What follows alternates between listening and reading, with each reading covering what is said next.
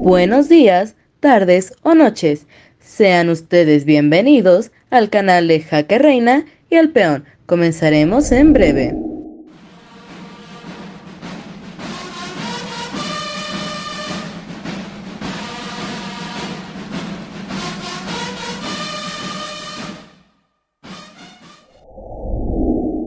Buenas tardes, buenos días, buenas noches. Eh, sean bienvenidos todos ustedes a este podcast eh, que lleva como nombre Jaque Reina y el Peón. Ya, ya vamos en el número cuatro. Les agradecemos mucho que nos, nos estén dando eh, clics, se estén suscribiendo al, a nuestro canal y pues los invitamos a que, a que busquen todos nuestros demás podcasts en diversas plataformas como Spotify, Apple, YouTube, etcétera, ¿no? Eh, estamos muy, muy, muy contentos. Tenemos mucho orgullo por este gran invitado que tenemos el día de hoy. Ya platicaremos con él. Va a ser algo muy, muy interesante. Eh, es algo relativamente el tema que vamos a hablar ajeno a, México, pero tenemos un gran lazo entre, entre, ambos, entre ambos países. Entonces, somos, somos países del, del mismo lugar que es Latinoamérica. Entonces, este, eh, mi estimadísimo Jaques. Muy buenos días, muy buenas tardes, muy buenas noches, donde quiera que nos escuchan. El día de hoy tenemos un súper invitado, un, gran amigo que conocí hace aproximadamente dos años cuando estuve en Colombia haciendo parte del proceso de paz entre las FARC-EP y el gobierno y el gobierno colombiano. Nos vamos a trasladar hasta el Cauca, Colombia, en donde se encuentra ahorita nuestro, nuestro invitado del día de hoy. Eh, está, se encuentra en el, en el ETCR, que se encuentra en el, en el, en el estrecho, en, el, en Cauca, Colombia. Él es Groelfi Rodríguez Moreno. Eh, él fue conocido en las FARC-EP como Ramiro Cortés. Eh, él, durante su permanencia en las Fuerzas Armadas Revolucionarias de Colombia, eh, se, se, desarrolló en, en, el norte del, de, de, de, Nariño, en, cerca de Tumaco, y en el sur de Cauca, muy cerca de lo que era el corredor del, del río Patía. Era Patía, Argelia, Balboa, El Tambo, Mercaderes. Eh, esto en el Cauca, Policarpo, el Rosario, Remolinos y Leiva por el lado de, de Nariño, todo lo que corre la, las márgenes del río, del río Patía. Y bien, pues Ramiro Cortés, como era conocido en, las FARC-EP, es actualmente consejero nacional del Partido Comunes, es consejero departamental de, del mismo partido Comunes en el Cauca, es presidente de la cooperativa Copsendapaz del ETCR Aldemar Galán y miembro de la Junta de Direccionamiento Estratégico para la Implementación del Plan Nacional de Sustitución de Cultivos Ilícitos, conocido como el PENIS. Aquí es importante acotar que dentro del proceso de paz entre las FARC y el EP se sigue un proceso a la vez difícil en las condiciones sociales y políticas que se vivían, pero creo que inicia con el, en el 2012 cuando, cuando se empiezan a dar estas pláticas para, en, Noruega para iniciar con, con, establecer un acuerdo para la terminación del conflicto entre FARC, FARC y el gobierno. Y es hasta el 2016, en octubre del 2016, que, que, prácticamente después del plebiscito que establece el presidente Manuel Santos, inicia ya de plano y de lleno el proceso de paz. Cuando ya se vienen con los acuerdos que se firman en La Habana en, en agosto del mismo año, 2016, y cuando inicia la primera misión de Naciones Unidas, eh, en donde se empieza a hacer el desarme, la desmovilización, y la concentración de, de los excombatientes a, los ETCR. Y después, en el 2017, que inicia la segunda misión de, de, Naciones Unidas. Aquí es importante acotar que la misión de Naciones Unidas, que es la misión de verificación de Naciones Unidas en Colombia, solamente supervisa dos puntos del acuerdo número 3, que es el 3.2 y 3.4, que es la, supervisión, la verificación de la reincorporación económica, política y social de los, excombatientes de FARC, y el 3.4, que son las garantías de seguridad para los, eh, para los miembros de FARC, sus familias y tener e, esa reincorporación completa. Sin embargo, los acuerdos finales se establecen seis, seis de los cuales en el número cuatro, eh, Ramiro, Ramiro hace parte del, del programa PENIS. Pues bien, bienvenido sea usted, Ramiro. Muchas gracias, Iván, y gracias a, a mi nuevo amigo Roberto, puedo decirlo así, porque pues es la oportunidad de intercambiar, como usted lo decía, con personas de otro país, pero que es un país muy hermanado con, con Colombia desde su, desde su origen, desde su historia, desde sus luchas, desde sus, desde sus gentes que han hecho los cambios. Han habido muchas hermandades y eh, me place mucho estar con ustedes.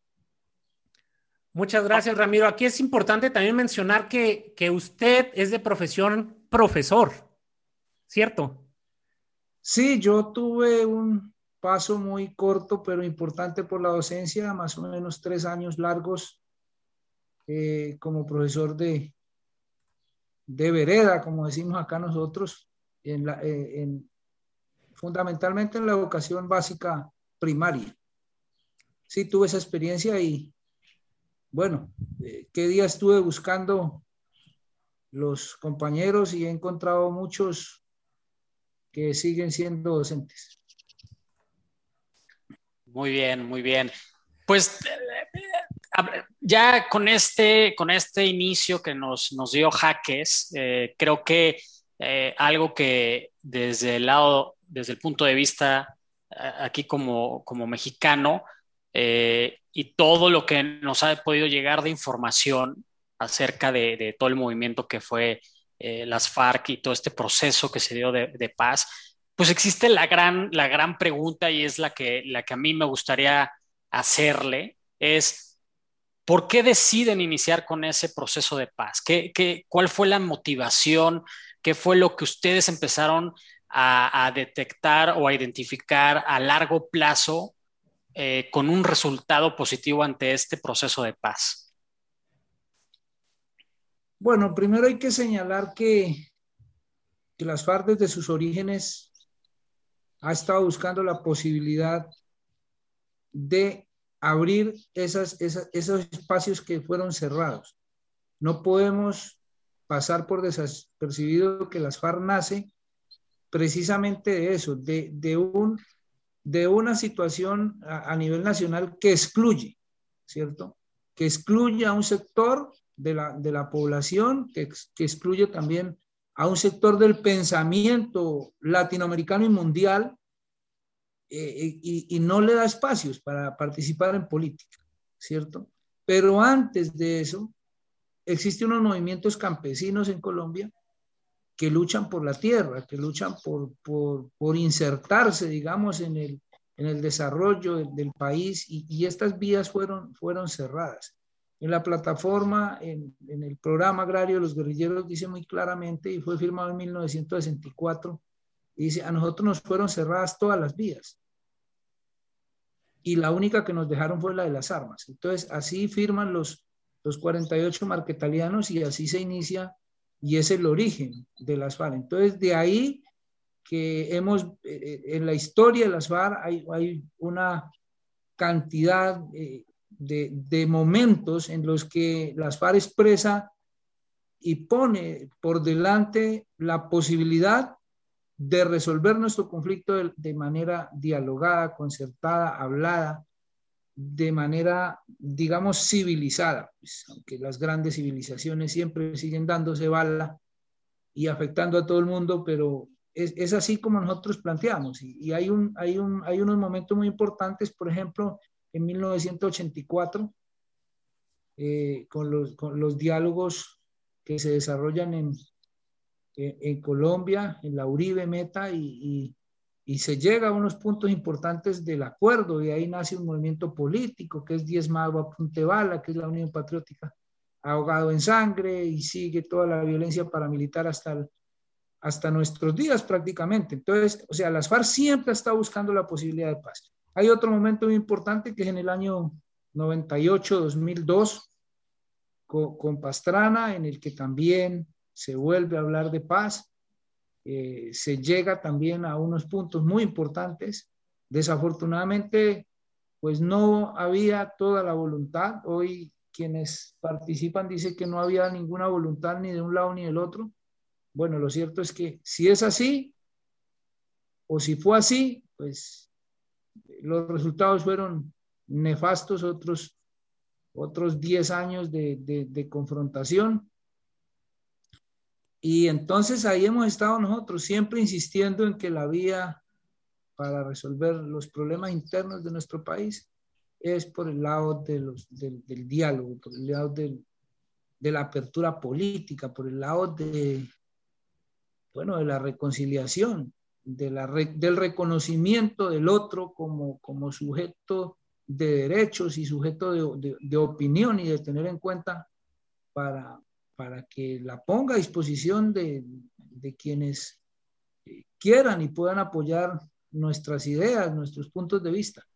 Entonces, es así, es por eso que fundamentalmente nosotros, es la esencia de las FARC la que nos lleva a creer que esta vez era posible llegar a un acuerdo y ahí sí hay otro poco de razones y es, pues, son 53 años de confrontación que fracticida, que, que va dejando una estela de, horror y, eso era motivo de, de análisis de, nuestros al interior de nuestra de nuestra organización. El apoyo internacional también de alguna manera influía mucho porque era decir, hombre, llevan tantos años y no, no se ha podido, pues busquemos otra salida, busquemos, eh, tenemos que sentarnos a dialogar, ¿cierto? Entonces apoyos como, como, como de, de, de, personajes y de grandes hombres de la paz, como, como eh, Hugo Chávez, el presidente Chávez, y los cubanos, pues fueron influyendo en que era el momento de, de, sentarse a hablar de paz. Además, el apoyo internacional fue un apoyo sin precedentes en la historia de los acuerdos de paz de Colombia. Y eso nos hizo creer que era posible esta vez, ¿cierto? Y nos la jugamos a fondo y nos la seguimos jugando. Sí que es, es, es, es verdadero, eh, pero también, también es cierto que durante, desde que inicia el proceso de reincorporación, se empiezan a topar con muchas problemáticas, con la burocracia, incluso para que ustedes mismos establecieran sus proyectos productivos y dieran, dieran, eh, se dieran esos crecimientos y esos reconocimientos a los propios ETCR, ¿cierto? Sí, efectivamente. Iván y, Roberto, desde un principio nos encontramos con que, con que era, era muy difícil en Colombia, digamos, eh, generar eh, espacios para la reincorporación, ¿cierto? Y en eso tengo que corregir una partecita. Este acuerdo de paz no significó la desmovilización de las FARC. Por el contrario, nosotros consideramos que nos movilizamos hacia la paz que hicimos una, una campaña militar de movilización hacia los puntos transitorios de normalización en su momento y posteriormente a las zonas veredales de tránsito sin precedentes en la historia de los acuerdos de paz del mundo. Así es. Que una dirección nacional comandada por siete o, nueve, siete comandantes, pues, de, dirigentes de, de, un secretariado, le den la orden a más de 13 mil eh, hombres y mujeres en armas para que se, se, movilicen hacia la paz eh, es, es, una cuestión sin precedentes. Y de ahí, digamos, es el, el sinsabor que va después eh, contagiando, digamos, o que va pues haciendo mella en, en en, la, en, la, gente, no solamente en los combatientes, es guerrilleros, sino también en la población civil, porque nos encontramos con eso, con que consideramos que nuestra palabra fue traicionada, que la palabra empeñada por el gobierno y el Estado fue traicionada. Eh, y desde un inicio, como tú decías, nos encontramos con que las talanqueras que, que ponían eh, los enemigos de la paz pues eran infranqueables. ¿cierto? El caso nuestro, por, por decir algo, es, es, la única zona veredal o es una de las zonas veredales en las que no se construyó una sola, no se puso una sola estaca para lo que tenía que ser los campamentos de tránsito a la, a la normalización, como decía, como se decía en el acuerdo, ¿no?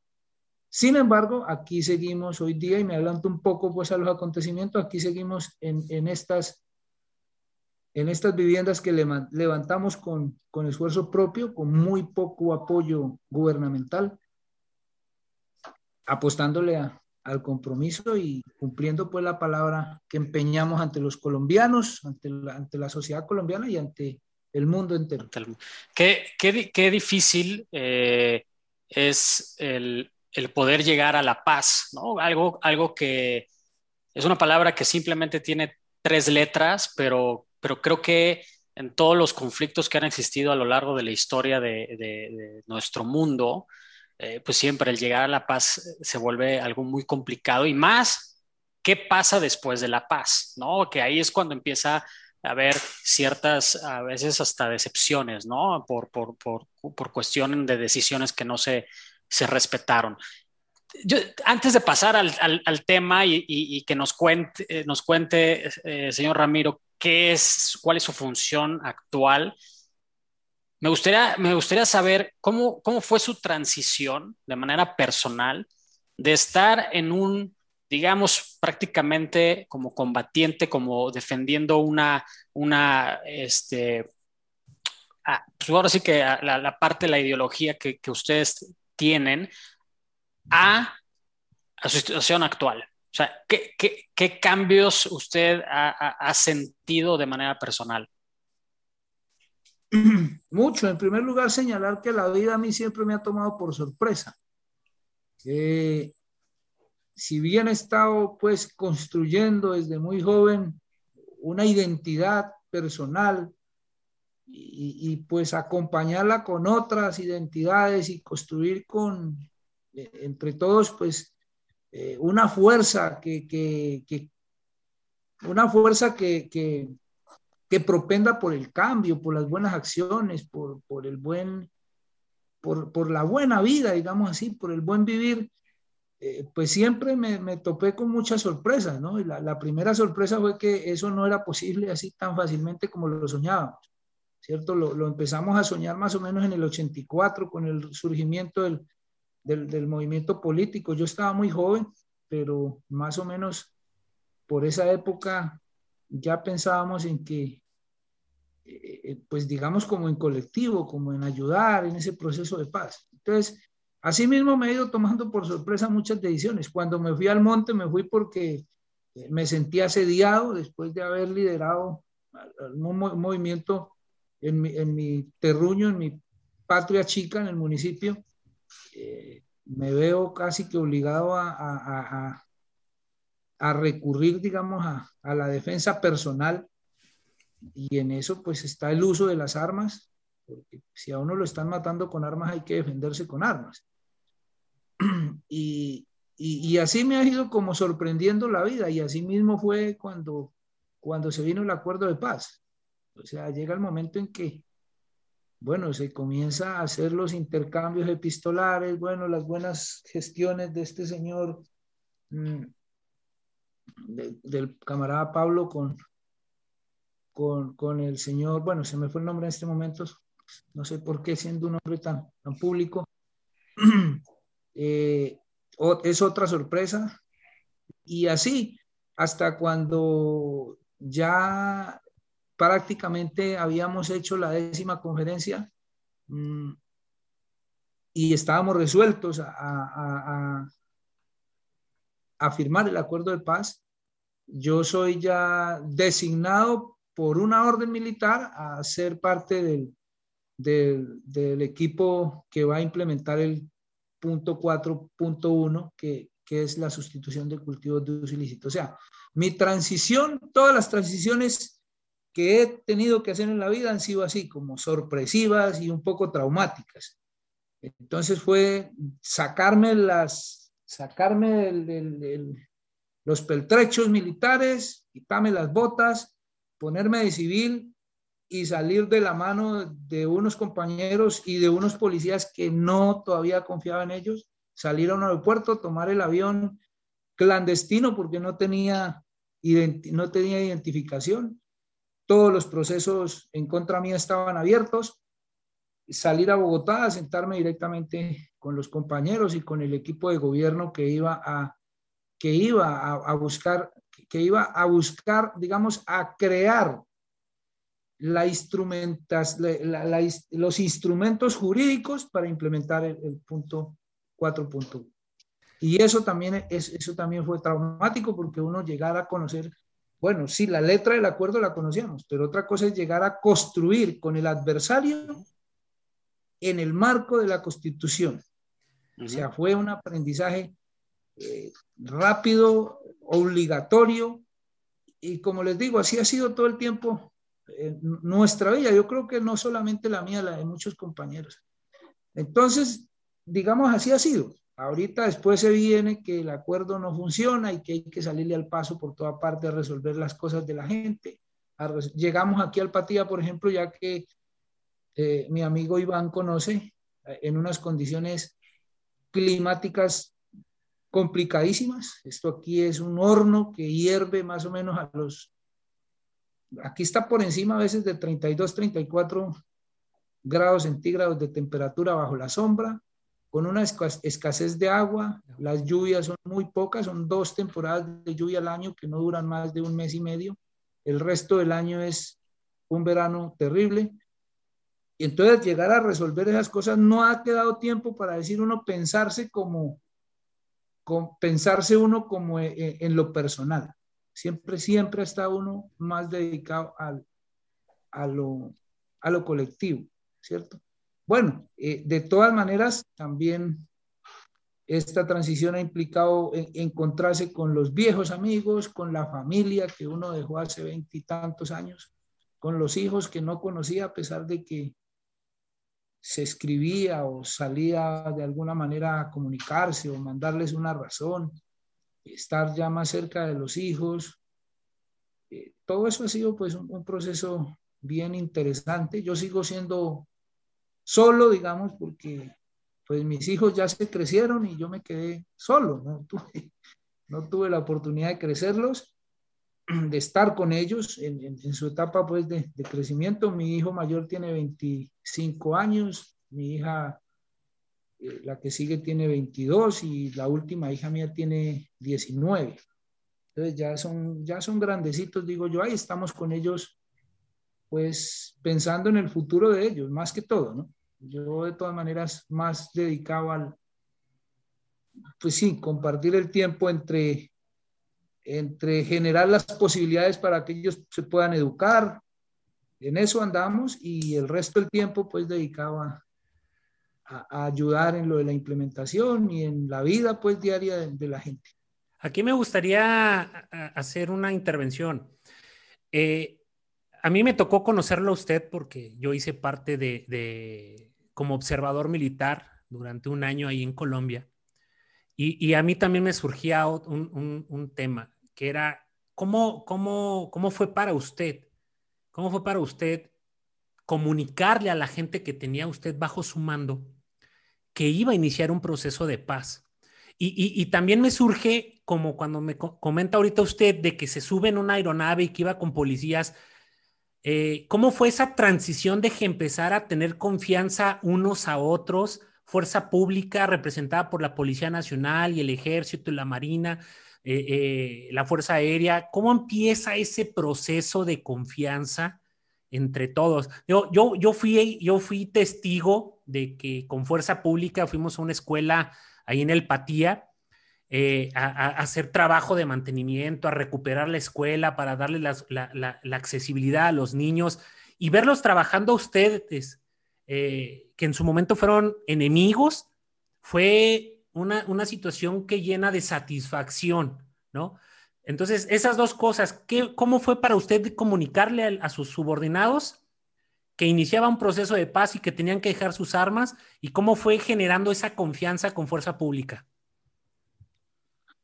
Bueno, frente al primer caso, pues nosotros desde que empezaron los, el intercambio, los, diálogos iniciales en, Noruega, siempre fueron llegando documentos y, explicaciones y largas conversaciones, intercambios por, por mensaje cifrado, preguntas, respuestas que llegaban, eh, y, eso se iba transmitiendo en su medida. Usted sabe, ustedes son militares y saben que pues siempre hay una, una reserva, siempre, siempre tiene que haber unos, unos, unas, digamos, unos límites, ¿no? Entre lo que debe saber la tropa y lo que solamente se reserva para la, para la seguridad de la misma gente, que es la, la reserva que, que tenemos los comandantes, que tuvimos los comandantes de acuerdo a su, a su jerarquía. Así lo manejamos, con toda la honestidad con la gente, explicándoles pues cómo iba el acuerdo de paz, en qué consistía. Mm, eh, e, esa primera parte inicial yo no era el comandante porque comandante, yo, yo asumo la, la, comandancia del Frente 29 con la muerte de John Jairo el 21 de, de mayo del 2015, o sea, ya cuando la, el acuerdo de paz estaba bastante avanzado, digamos, estaba muy avanzado, con él veníamos haciendo toda este, esta pedagogía y, o sea, no fue una orden, digamos, en seco, como se dice, una orden mm, así cortante, que bueno, llegó este momento y nos vamos para tal parte, ¿no? Veníamos en un proceso de construcción también. Nosotros nos leímos todas las tesis y sabíamos en dónde iban las discusiones de cada punto estuvimos en una escuela permanente de, estudio de lo, que, de lo que se iba dialogando en La Habana, de lo que nos pasaban los comandantes, ¿cierto? Y finalmente, finalmente la orden proviene pues de la décima conferencia, que donde van, incluso yo no voy a la décima conferencia porque no, fue no fui designado por, por, por, la, por la tropa, mm, fueron designados mi segundo al mando y fueron designados dos, tres compañeros más que fueron quienes fueron a la, a la asamblea, fueron con voz y voto, pues, de, de toda la de todo, de todo el frente. Y, y, y, es de esa manera como la gente va, pues, apropiándose del acuerdo. O sea, yo siento que al final la gente no lo entiende como una orden, sino como una decisión que tomamos en colectivo. Entonces, eso frente al primer, al primer caso. Y, bueno, claro que ahí hubieron dudas y cosas que resolver, incluso individualmente, con, compañeros, bueno, sentarse a conversar, a explicarles, a, disipar pues todas las dudas. Fácil, fácil, porque es que el acuerdo estaba muy buen, bien construido. O sea, ahí no había mucho que, que, hacer. ¿Por qué? Porque en esencia, como les dije al principio, una guerrilla que, que siempre había buscado la posibilidad de, hablar, de, de hacer una salida eh, negociada a los conflictos, conversada. Eh, entonces no, no era mucho lo que había que hacer. Era simplemente hacer un poco de pedagogía y la gente entendía, es que el acuerdo está muy bien hecho. O sea, cuando una guerrilla que es esencialmente agraria y el gobierno se compromete a que va a coger 3 millones de hectáreas de tierra para darle a los campesinos, a los campesinos que son nuestros padres o que son nuestros amigos, que es en nuestros territorios, cuando dice que va, a formalizar 7 millones de hectáreas que la gente tiene de manera, digamos, de manera no ilegal, porque eso es lo de la legalidad es discutible, pero no reconocida por, por el Estado. O sea, baldíos que la gente los está trabajando y son de ellos, pero bueno, generarles eh, títulos de propiedad colectiva o individual, e, eso es un avance grandísimo para acceder pues a, los beneficios de su, de su, patria, de su Estado.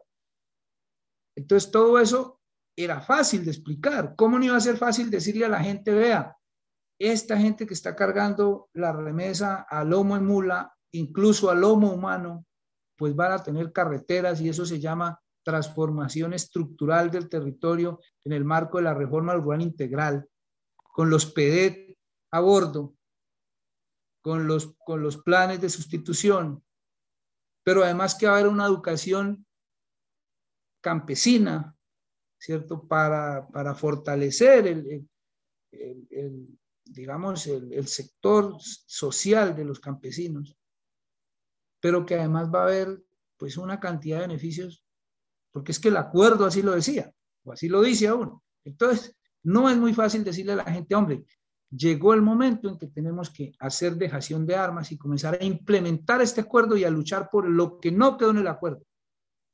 Porque hubieron 28 ítems que no se discutieron siquiera, porque no había consenso ni siquiera para sentarse a discutirlos. Bueno, en eso estuvimos de acuerdo en que eso lo íbamos a discutir después y que por eso era lo que, por lo que teníamos que luchar desde la apertura política que iba a dar el acuerdo. Entonces no fue muy complicado. Bueno, la otra parte, si hasta ahí es satisfactoria mi respuesta, la otra parte, yo pienso que el don de gente, por así decirlo, o la formación que le dieron a uno los padres, siempre le, indicaron que había que, que respetar a todo el mundo, ¿cierto? Y que había que confiar también en la palabra.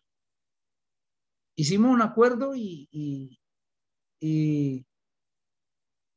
y también trabajamos mucho esa parte, ¿no? De que en algún momento nos teníamos que encontrar con nuestros adversarios, con quienes habíamos disputado eh, a bala en el campo de batalla, que ellos, incluso decíamos así, mire que va a ser tan, tan paradójica la situación para nosotros que ellos ya no van a poder con nosotros confrontar, sino que quienes van a confrontar por ellos son los políticos. Nosotros tenemos la opción de dejar las armas y ser políticos. Ellos les va a tocar seguir con las armas, protegiéndonos a nosotros para que hagamos política. Porque es que esa es la realidad. Y nos vamos a enfrentar es con esa casta dominante que no jamás le ha, le ha pasado una bala por las orejas. ¿Cierto? Entonces miren la oportunidad tan grande que nosotros tenemos, le decíamos nosotros y, y, hablamos, y lo hablamos con los muchachos es que estos guerrilleros, que, estos guerrilleros que ellos consideran que no sirven sino solamente para echar bala y matar, ¿cierto? Con ellos se van a tener que ver en los, en los escenarios de la implementación del acuerdo. Y en efecto así sucedió. Porque los militares fueron observadores, los militares, bueno, salvo los que estuvieron en La Habana en la mesa técnica, que construyeron y participaron y todo, ya en la implementación nos encontramos era con los políticos. Por ejemplo, en, en, en, el caso del PENIS, con Eduardo Díaz, con, con, bueno, con una cantidad de gente, con Ana María, con, bueno, dignos representantes del gobierno y, y, y también gente con mucha, con mucha, con mucha, con mucho sentido común, ¿no? Con quienes pudimos, pues por lo menos, digamos, ahorita somos amigos, cuando el, cuando el acuerdo comienza a torcerse hacia donde no es, a veces nos, nos hablamos y mire que estábamos del mismo lado. Mire que en últimas estamos del, del mismo lado, ¿cierto? Del, del, lado de la paz, con visiones distintas, ¿cierto? Pero el mismo lado al fin y al cabo. Porque así se puso, pues se polarizó tanto que es que unos están de la guerra y otros están al lado de la paz. Entonces, a nosotros, a mí particularmente, yo tuve muchos encuentros, como le digo, esa vez que me subí al, helicóptero, ya los policías que me acompañaron desde, yo salí de Madrigal en, carro hasta el aeropuerto Simón Bolívar de, Pasto, y ahí me acompañan dos, dos o tres, así cercanos, cercanos, me acompañan tres, tres miembros de la policía que ya venían siendo yo ya los había visto en el mecanismo de monitoreo y verificación, con el uniforme pues de la, de la UNIPEP. O sea, ya era gente, digamos, de alguna manera con la que uno se había podido saludar de mano y casi todos los días. Entonces, mire que el contraste eh, en ese aspecto va, va cambiando, digamos, paulatinamente, ¿no? O sea, desde que se inicia la, exploración de las zonas de, de, normalización, yo me encuentro con militares y con policías y pues, como le digo, con, las bases que le dan a uno sus, sus familias, es con los que se trata, y sabiendo que son enemigos, que en cualquier momento pueden actuar distinto, ya uno pues sin el poder de las armas. Eh, pues darle manejo a esa situación. afortunadamente conté con la compañía de, compañeros muy de la policía muy preparados, digamos, o por lo menos con esas mismas modales, con esos mismos, creo que con ese mismo sentimiento, ¿no? De, querer construir la paz y, no fue muy complicado.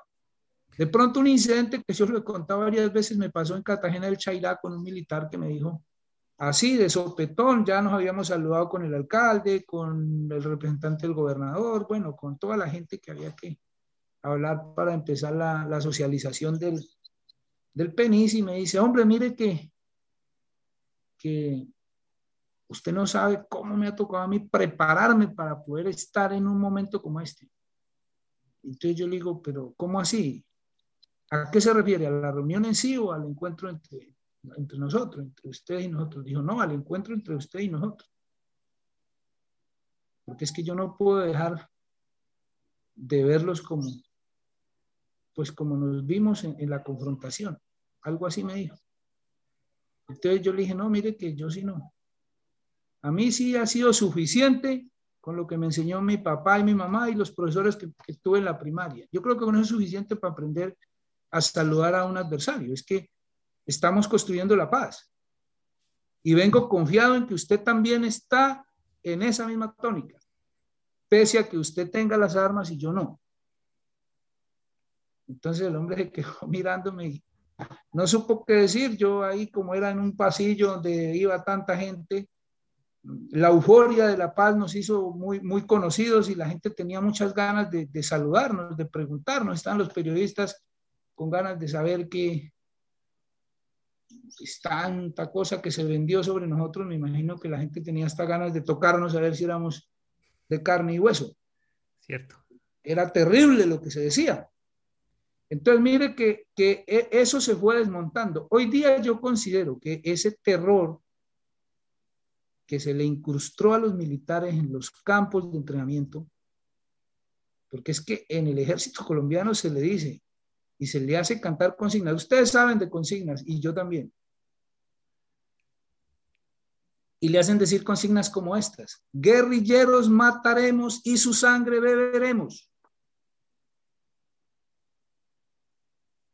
por favor. Entonces, cuando a alguien se le mete algo así en la cabeza, pues es difícil que le saque. Yo creo que hoy día vamos, de alguna manera, quienes continuamos en el acuerdo de paz, a pesar de que tengamos cuanta cosa nos hayan querido endilgar en, materia de, de los crímenes de guerra, estamos, digamos, ganando esa batalla.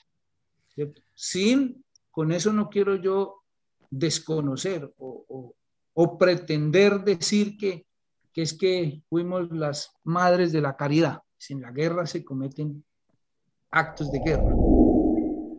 Bueno, pues muchísimas gracias por habernos acompañado en esta primera entrega de Así va la paz en Colombia, en la versión de un exguerrillero de las FARC. Los invitamos a que la siguiente semana nos continúen acompañando en la segunda parte de esta interesante charla con Ramiro Cortés. Hasta la próxima.